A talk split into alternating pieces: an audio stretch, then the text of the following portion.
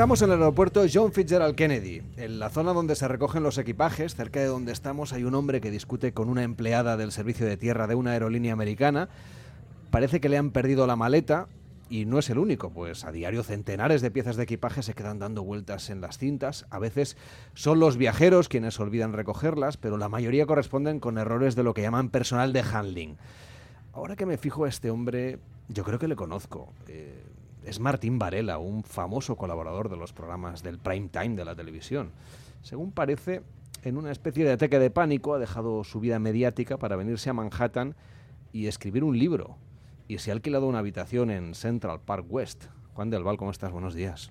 Hola, ¿qué tal? Buenos días. ¿Y qué le pasa a este hombre? ¿Por qué, porque ha dejado la tele y una vida de fama para dedicarse a los libros?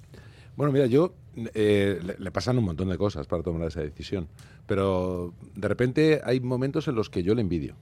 Eh, pero él, él creo que tiene esa necesidad que todo el mundo tiene o ha tenido alguna vez de huir o de irse a otro lado y de abandonar lo que tiene. Bueno, me parece bien. ¿Tú has tenido esa tentación alguna vez? Sí, sí, claro. Yo creo que, todo, que es bastante universal, ¿no? Esa, esa sensación de decir... De ir a por tabaco y no volver. Lo dejo todo. Es verdad que, que, Martín, a diferencia de mí, pues claro, Martín es un tipo que, es, que vive solo, no tiene hijos, no, no, tiene mujer. Estas cosas son más fáciles en esa, en esa circunstancia, pero vamos, eh, sí, de vez en cuando yo te diría que, que me podría ir. Y lo mandas a Nueva York porque sé que es una ciudad que para ti es importante. Sí, eh, al final yo escribo de un poco de lo que sé o de lo que he vivido y, a la hora de, escribir personajes me gusta luego situarlos en, lugares que conozco. Eh, lo primero porque me resulta más sencillo. Entonces ahora es, de repente, es una productora de series de televisión y si tiene que huir a algún sitio, tiene que ser Nueva York, sin duda. A mí me encanta Nueva York. Esta es la historia que nos plantea el libro Boca Besada, que es la última novela de Juan del Val. Es verdad que se nos Que no lo hemos dicho porque aquí jugamos con la idea de trasladar a la gente al lugar y luego ya les contamos por qué estás aquí. Y el personaje, obviamente, Martín Varela es un personaje de ficción y que forma parte de esta trama y que se parece un poco a ti. Uno leyéndolo piensa, mm, pues, pues seguro que bebe de las influencias de la gente a la que ves en la tele, de las personas que te has ido cruzando. Y me han dicho que también algo de ti, por ejemplo, en esto de Nueva York que decíamos, que tú te lamentas un poco de que de niño, como nos ha pasado a todos, pues no había los recursos ni la manera de viajar que hay ahora y que tardaste bastante en salir en España. De hecho, a Martí también le pasa, ¿no? Él fue por primera vez, creo, después, un año después del 11S. Mira, eh, yo a Martín le, he construido de manera premeditada, lógicamente, y casi diría yo perversa, de una manera muy... Tiene muchísimas cosas en común conmigo. Hay otras que no, pero claro, evidentemente, pues es, como decías al principio, es un colaborador de programas de televisión. Eh, su última novela eh, está situada en una urbanización de lujo, se va a llevar una serie, todo esto son puntos en, en Porque tú también vas te están, vamos, estás a punto de estrenar una serie nueva. En la, en, en, la novela, esa novela se llama Edén, mm. eh, la mía se llama Del Paraíso, o sea, son un montón de paralelismos.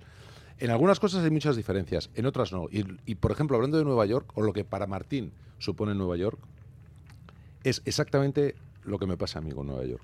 Y también le sitúo en el mismo momento, un año después de lo de las Torres Gemelas, la primera vez que va, y se fascina por esa ciudad, pues casi como eh, eh, contemplándola como lo inalcanzable, lo inaccesible, como que era como siempre lo había vivido desde que era adolescente. Y de repente llega allí y dice, estoy aquí. Y esa, esa misma emoción, dice Martín, que la siente cada vez que va, aunque haya ido más de 30 veces, como me pasa a mí también. Yo también, siempre que veo a Nueva York, eh, siento una especie de emoción, como es un lugar que no me corresponde. Me he colado en, en, esta avenida llena de coches y me y eso me provoca emoción y por eso me gusta volver tanto. Es más, cuando tengo momentos para viajar a otros lugares y, y puedo estar eh, cinco días con ¿dónde vamos? Y al final siempre decimos Nueva York. incluso nosotros decimos, joder, otra vez. Pues sí, otra vez. Pero es una ciudad que cada vez que vas tiene cosas nuevas. O sea, hay, hay zonas de la ciudad que se están reinventando constantemente. Sí, y, hay momentos en los que la, ciudad te gusta más, otras veces te gusta menos. Eh, claro, en todos estos años eh, que llevo yendo, eh, que son 20, desde el año 2001, 2002, 2002, más de 21 años. Más de 20 años, sí. más de 20 años y he ido, claro, como mínimo dos veces al año. Y hay veces que tres. Entonces, por ejemplo, en este momento me está empezando a no gustar demasiado. ¿Y eso? Pues porque la he visto la última vez que fui, que fue en julio, la he visto estratosféricamente cara. Porque es verdad que Nueva York siempre ha tenido muchas velocidades. y, Eso dependía un poco de cómo iba el euro y el dólar, ¿no? Sí, pero había lugares en los que. o, sitios en los que. Bueno, si te querías gastar eh, lo que quisieras, no había límite. Pero podías eh, pasar unos días por un precio más o menos normal. Ahora la cosa se ha disparado bastante. Entonces me gustaría que eso volviera a ser en ese sentido un poco más universal.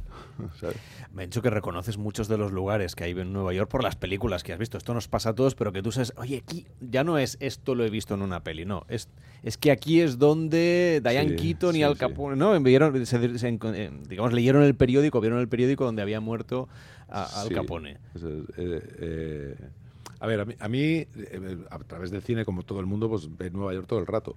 Ah, según he ido yendo tantas veces y más o menos conozco las calles, porque, claro, hablamos de Nueva York. Evidentemente, conozco Brooklyn y demás, pero yo lo que conozco bien es Manhattan. Manhattan, sí. Manhattan. Entonces, yo soy un, friki absoluto de Woody Allen, pues imagínate. y cuando de repente miro las calles y digo, mira, esa, está, esa es la 50 con la sexta. Esto, ¿sabes? Y más o menos, sí, sí, lo, conozco porque me gusta mucho. Eh, hay gente que vive en Nueva York que ha leído la novela y una de las cosas que más eh, me ha gustado que me han dicho es se nota que conoces muy bien la ciudad. Pero no el decir dónde está el Empire State, sino la esencia de la ciudad. en los bares. ¿eh? en... Yo, yo estuve viviendo un par de veranos allí por trabajo y, vamos, es que se nota que conoces a fondo, a fondo Manhattan, pero incluso hablas de sitios concretos, por ejemplo, el restaurante Pastis. Si fuéramos allí, ¿qué, le, qué te pedirías? Pues mira, en Pastis, Pastis eh, también lo, comenta Martín en la novela. Pastis era un, está en Meatpacking y eh, ahí, por ejemplo, comienza la, película Melinda y Melinda. y entonces, eh, luego cerraron durante bastantes años y ahora lo han vuelto a abrir, casi al lado, no el mismo local. Y antes había una langosta frita con patatas fritas que me parecía alucinante y esa no la han vuelto a recuperar. Sería a lo mejor un croque mesía, lo que me pedirían en Pastis. Pues vamos a tomar el metro, si te parece, y vamos a ir destino al distrito de Meatpacking. Allí está este restaurante llamado Pastis, un bistro que llama la atención si usted va por su decoración. Hay que mirar las molduras del techo, están iluminadas con esas luces de globos meriladas.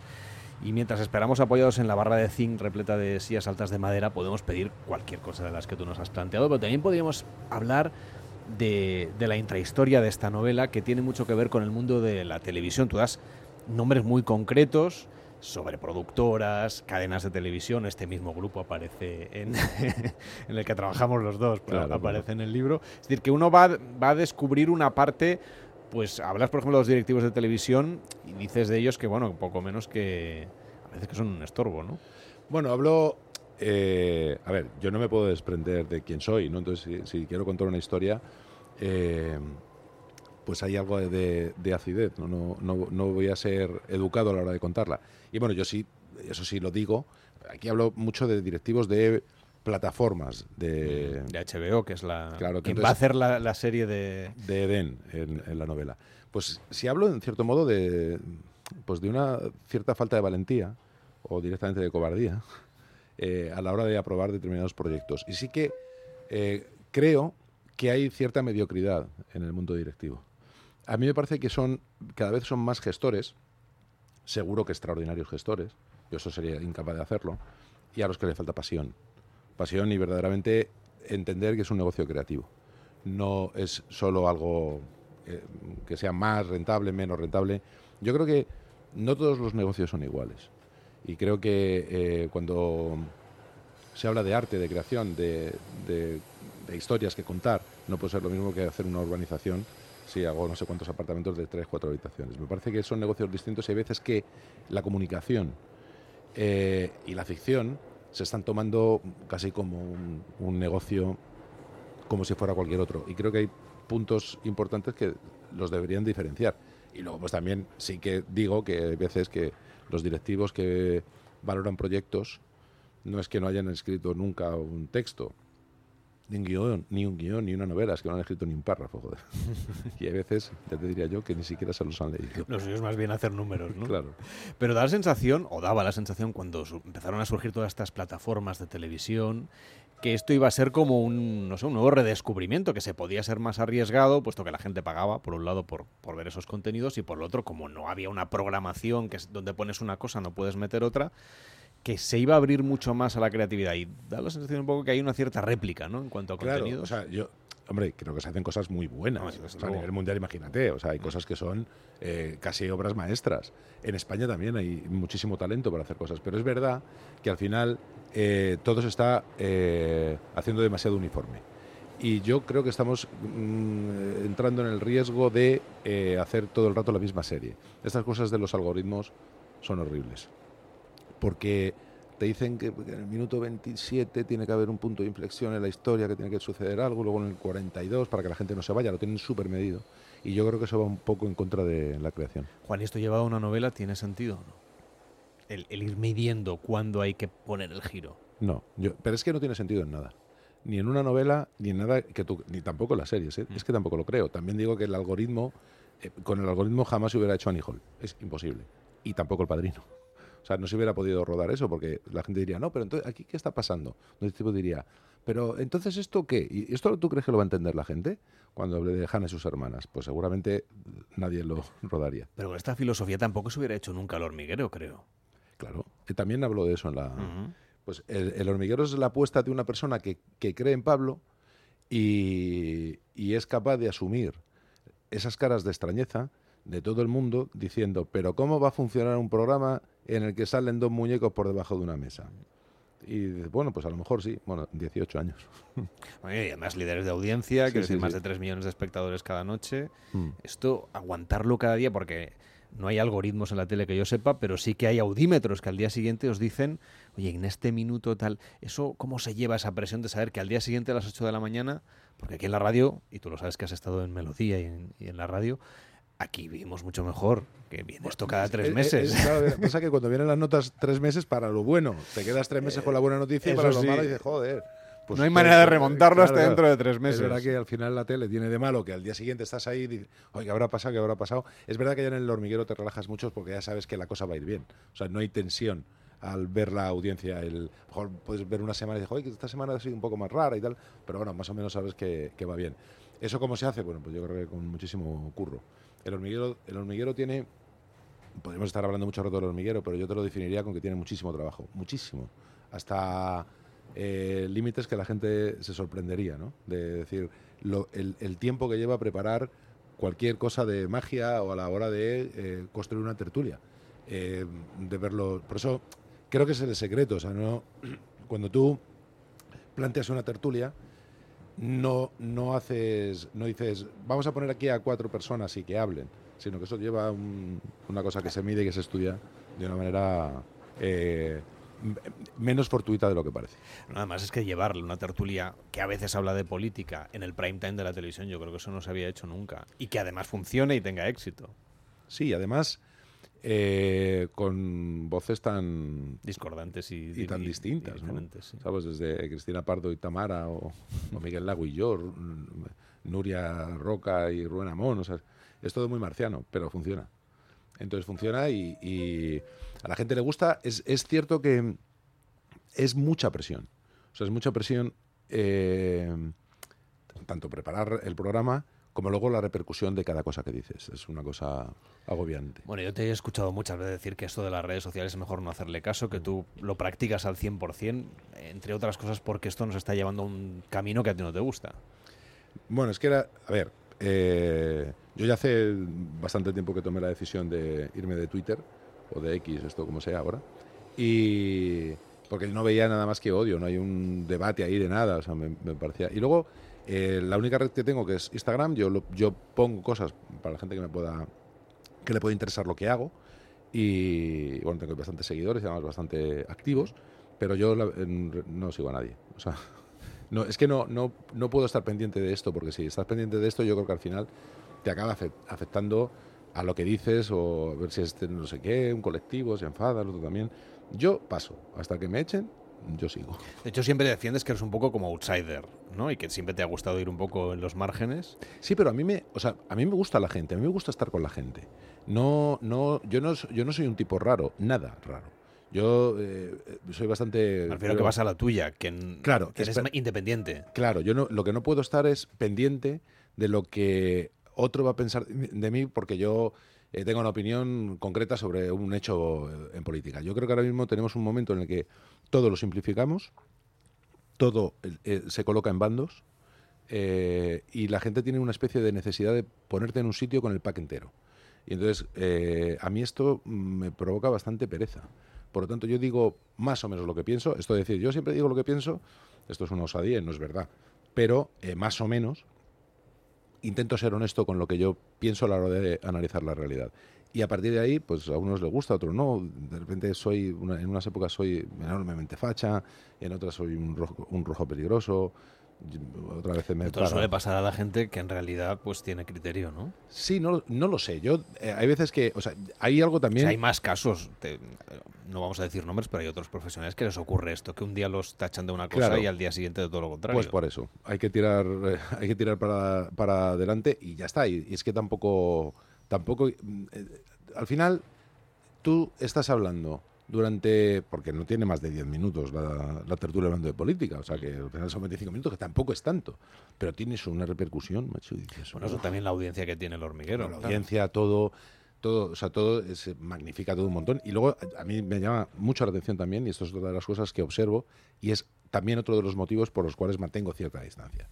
Porque hay veces que tú eres protagonista de una cosa por lo que has dicho, y otras veces eres protagonista por una cosa que ni siquiera has dicho. Sino que uno interpreta, otro ha puesto un titular, el- sobre ese titular se, se ha creado una, una historia, un montón de comentarios y dices, pero si, si vamos al origen, si es que ni lo he dicho. Entonces mira, al final, haced lo que os dé la gana. Yo salgo el jueves y hablo el martes y ya está. Oye, ahora que estamos subidos al metro, ¿tú cuando vas a Nueva York te mueves en metro? Sí. Eh, en y, y hasta que salía en, en la tele, eh, en Madrid también. Pero ya, ya, La ahora fama ya- tiene, tiene determinadas consecuencias que no Sí. puedes a lo mejor, ¿no? No, es que es muy Te para incómodo. todo es, el es incómodo. Es incómodo. Entonces eso lo deja de hacer, pero en Nueva York puedo perfectamente. Aún para te arriba, encontrarás al y al down, sí. Pero así te no, encontrarás con claro, españoles, porque está llenísimo. de- está llenito, llenito de, de turistas y te encuentras con ellos y, y ya está. Pero no es lo mismo, ¿eh? O sea, en Madrid o en España es otra historia. Aunque busques sitios que te gusten especialmente, yo te voy a pedir que nos compartas alguno, además del restaurante Pastis. Ahora sé que cuando lo digas, pues luego a lo mejor no vas a poder ir con la misma tranquilidad, pero te voy a pedir el esfuerzo de que nos digas algún rincón de Nueva York un poco fuera de ruta para que vayamos a conocer contigo. Pues hombre, es que cuando ya dices un sitio en Nueva York que ya parece como que no está muy masificado, al, a, a la siguiente que vuelve ya lo conoce todo el mundo. Yo ahora estaba, y también aparece en la novela, eh, una hamburguesería que es el- en, en el Upper, que es... eh, ¿Dónde está la azafata Sí, comiendo? J- eh, eh, JG Melon, ahí se comen buenas hamburguesas. Y está bien. Luego hicieron si son en- como las que, como si son tal y como la describes en el Sí, libro, sí, sí. Me, me entró un hambre cuando lo ¿Verdad? estaba leyendo. Y luego hicieron otra en Bickler, en Soho, eh, pero a mí me gusta la de arriba, la de Upper. Ese, ese sería, pero al final Nueva York, a mí, por ejemplo, a mí Nueva York me gusta pasearla, es que me gusta pasearla. No, no, no mucho más. Cuando estás en el hormiguero, obviamente vienen famosos todos los días, muchos americanos. Creo que tenéis una pizarra donde van apuntando los que van a venir y Mm. que a veces te sorprendes que algunos no sabes bien bien quién, quiénes van a ser. ¿Quién te lo ha contado esto? Por ahí lo he No, es, es verdad que, hombre, mm, el hormiguero suele traer eh, personajes que más o menos todo el mundo conoce. Pero es verdad que hay algo que me da la pista de que yo empiezo a ser de otra época. Y cuando vienen todos los nuevos, estos que Sí, cantan ca- el- cantantes, actores. no se lo digas a nadie, como yo pienso, que cantan todos la misma canción. Mm. Entonces, y de repente, pues esta, esta es argentina, no sé qué, y este tal, y, y- y te hablan de todas las eh, reproducciones que tienen en, en Spotify, y, lo importantísimos que son, y no tengo ni idea quiénes son. Luego ya, evidentemente, a la hora de preparar las entrevistas, pues rápidamente ya sabes quiénes son, pero no sé. No. Por suerte tenéis unos días para Sí, prepararos el en, tema. en el hormiguero siempre trabajamos una semana. O sea, yo no te sé decir quién vino ayer porque o quién viene hoy, porque es algo que no, no soy capaz de decir, porque no me acuerdo, pero sí quién va a venir la semana que viene, porque nosotros trabajamos Eso nos pasa con la- a, a todos los que nos digamos a esto, yo, cuando hago el programa, pues no sé, pero ya sé lo que voy a hacer en el siguiente Exactamente, no sabes bien. Eh, yo, ¿quién, quién, quién vino ayer al hormiguero? Digo, pues no me acuerdo. ¿Quién viene la semana que viene? Sí, porque estoy preparando eso. ¿Y la televisión americana, eh, ¿la, veis de vez en cuando para, para ver un poco qué se está haciendo allí? Porque siempre tiene esa fama, ¿no? De que se avanzan a las tendencias que van a venir después. No, no, no yo no la veo. Eh, Pablo se ve todo. Pero, pero yo no la veo. Sí que tú notas, eh, sobre todo la gente, digamos a los artistas, actores y demás, que tienen otro concepto allí. tienen un sentido del espectáculo que es un poco superior al nuestro. Tienen bastante menos sentido del ridículo. Eh, se toman menos en serio de lo que se toman aquí los actores. Entonces, cuando vienen internacionales, tú sabes que va a haber show. Va a haber show y van a estar a favor de obra y van a estar eh, para todo. Aunque luego les guste el programa o no, tal, mm. pero siempre están a favor. Siempre. Salvo excepciones. El actor español de repente se pone muy intenso y dice, joder, tío, di algo. ¿Sabes? y cuando ves a los americanos, o sea, te viene Tom Hanks y es la leche, te viene Will Smith y es la leche, o sea, te vienen gente que es, imagínate, de Tom Cruise, súper potente, y aquí te vienen y te hacen el show de maravilla. Es verdad que vienen con 6.000 personas que le rodean, que te empiezan a decir, no, esto no, esto no, y luego llega él, y lo hace todo y es fantástico. Pero luego cuando vas a ver allí, no sé si has ido alguna vez a ver cómo hacen un late show, no es, seguro tiene muchos más medios, ¿eh? pero la artesanía es más o menos la misma. Sí. Sí, lo que pasa es que, bueno, yo, yo creo que ellos, que yo no creo que tengan más talento en absoluto que, podemos tener nosotros o cualquier país europeo, tal, pero mm, yo creo que consiguen mejor el clima, que es lo más importante, yo creo, a la hora de comunicar. Y, sobre todo el entretenimiento. El entretenimiento es lo más difícil que hay. Todo lo demás es la información, pero el entretenimiento es muy difícil. O sea, lleva mucho estudio el humor, todo. Eso es algo bastante complicado. Y lo más difícil es crear el clima. Y yo creo que allí está la gente como más predispuesta al show de lo que se está aquí. Sin embargo, a ti lo que más te gusta es escribir. Sí, es que es, donde yo estoy entero. Porque yo, yo en la tele, eso, o sea, no es un personaje, soy yo. Y soy yo con mi sentido del humor, con mi mala leche en algunos momentos. Eh, todo eso está en la tele y se ve, pero en las novelas está eso, por supuesto, y, cuando la lees sabes que está, todo eso. Está el humor, está también la, mala, la como decimos, pero hay, una parte que tiene que ver con la sensibilidad o la ternura que, o a la hora de, escribir de amor o de relaciones, que eso en la tele no tiene sentido. Bueno, tiene sentido porque no es el formato ni es nada. Entonces, yo eh, eh, comunicando, yo puedo estar haciendo un guion de entretenimiento, puedo estar delante de la tele, puedo hacer cierto humor, y todo eso está en las novelas y aparte eh, todo lo demás. Yo en las novelas estoy entero, en lo otro solamente es una parte. Martín Varela escribe desnudo, y creo que tú también lo has hecho. ¿Qué te aporta sentarte desnudo frente al ordenador? Esa es la tontería más grande que he visto en mi vida. Eh, lo hace Martín y, yo también lo he hecho alguna vez, pero me parece que es una gilipollez inmensa. no te aporta nada. Es una, es, un, es una especie de brindis al sol que hace Martín y, yo lo he intentado, pues es, esta historia de decir, efectivamente, desnudarse delante del texto, em, el sentirte vulnerable, eh, incluso en, algún momento ridículo, pues son sensaciones con las que yo creo que también es bueno algunas veces conectar para luego escribirlas. Pero no es en absoluto necesario. Y cada vez que suele este tema, como decir, tú también escribes desnudo y de repente lo pienso, digo, la gente puede decir, este tío es tonto. Y y no. Ya ¿Tienes algún ritual para, escribir? A ver, ¿cómo lo haces? Eh, como lo hago es... Eh, también mucho más... También, eh, cuando veo que tengo bastantes diferencias con Martín, es verdad, pero luego a la hora de definir, por ejemplo, cómo él escribe y demás, nos parecemos. Aparte de lo de desnudos, de escribir desnudos, que en eso no tanto. Pero mm, a mí me gusta escribir estando solo, porque claro, vivo en una casa con mucha gente. Me han salido unos hijos muy sociables y siempre hay más gente de la que debería haber. Y entonces me gusta estar solo, pero cuando, cuando tú tienes la novela y ya la tienes el. Yo, yo le llamo tener la novela. Ya la tienes en la mano, ya cualquier sitio sirve, cualquier momento. De repente estoy esperando un tren y, o en un aeropuerto y de repente te sale un capítulo. O, o en la cocina, eh, incluso con gente, porque estás ahí. Y cuando no tienes la novela, ya te puedes estar en el sitio idílico en todos los momentos perfectos y tal, y aquello no, no sale. En cuanto a rituales, pues me suelo, me suelo, suelo escribir en pijama, por ejemplo, con algún pijama eh, mm, viejo, cosas así. Poco No- glamuroso. Sí, muy poco. Yo escribiendo tengo poquísimo glamour. Bueno, menos mal que la televisión sí, así que gracias por venir. Juan del Val acaba de escribir este libro, se llama Boca Besada y está siendo un éxito, así que solo recomendarlo para que la gente en su próximo viaje se lo lleve, porque en un vuelo lo va a disfrutar muchísimo con un tren. Pues te agradezco muchísimo. Es verdad que yo creo, y lo hablábamos antes, eh, me parece que es un buen libro para viajar. Cuídate mucho, hasta la próxima. Gracias. En Onda Cero, gente viajera. Carlas Lamelo.